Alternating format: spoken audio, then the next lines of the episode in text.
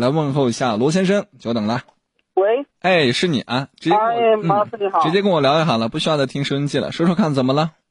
啊、最近就是找不到找不到以前的那种自信了，然后换了换了几份工作，然后有点打击自己。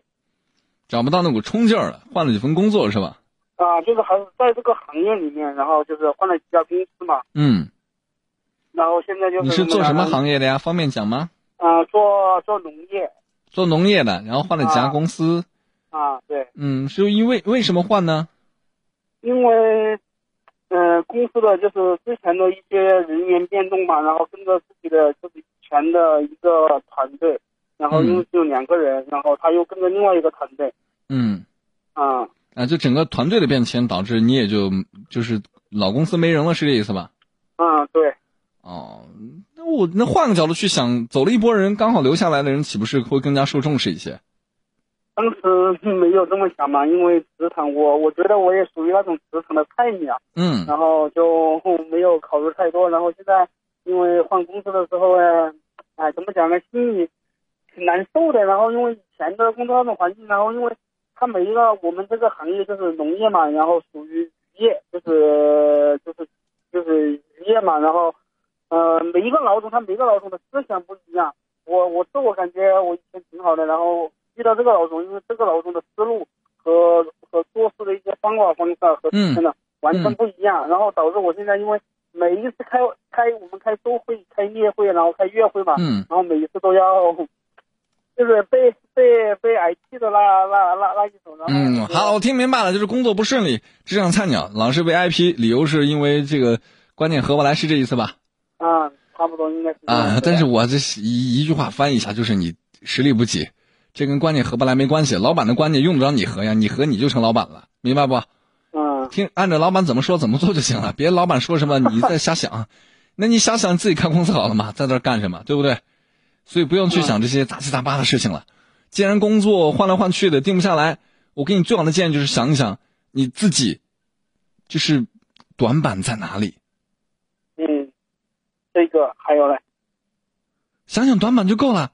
你把你自己短板补齐，然后安安心心的去在一个新的岗位里头赶快扎进去。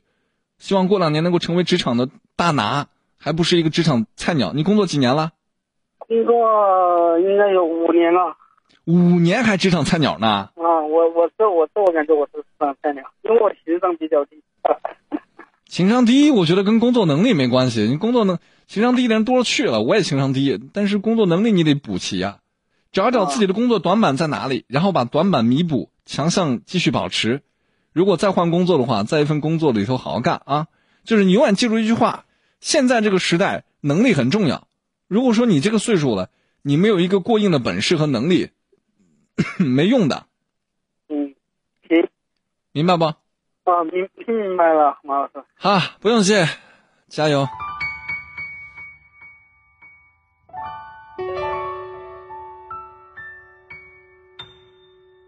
其实大家要明白一点啊，就是，就是如果说你是个学生啊，我肯定会告诉你，不管未来是能力重要，学历重要，你先把学历给我弄好。但倘若你已经是个上班族了，你再问我这个问题，我们可以把学历的问题忽略到一边。经常就是网上前两年讲一个很流行的段子，学历就像一张这个火车票，然后我们一起坐火车去求职。那学历高的人可能是卧铺，很舒服；学历一般的人呢，可能是这个硬座，也还说得过去；学历再差的可能是没座，得站一路，对吧？可是到了火车站下车的一瞬间，用人单位根本不管你是怎么来的，我只看你能不能干活，能不能接受我的待遇，这就是社会的现实。当然了，我说这个话只是一个极端的例子啊，并不代表学历不重要，大家千万不要断章取义。我刚刚还强调过，在学生时代，你不要去想这些问题，你只是要想一件事情，把自己的成绩弄好。那么步入工作岗位之后，有一个高学历的加持，当然是开心的。倘若没有的话，那么你一定要靠能力去吃饭。如果你工作五年了，还是一问三不知，弄啥事儿搞不好，呃，觉得是领导问题或这这那那的问题，相信我，就是你的问题。不用怀疑，不用担心，不用害羞啊，就是你的问题，赶快改，补足短板。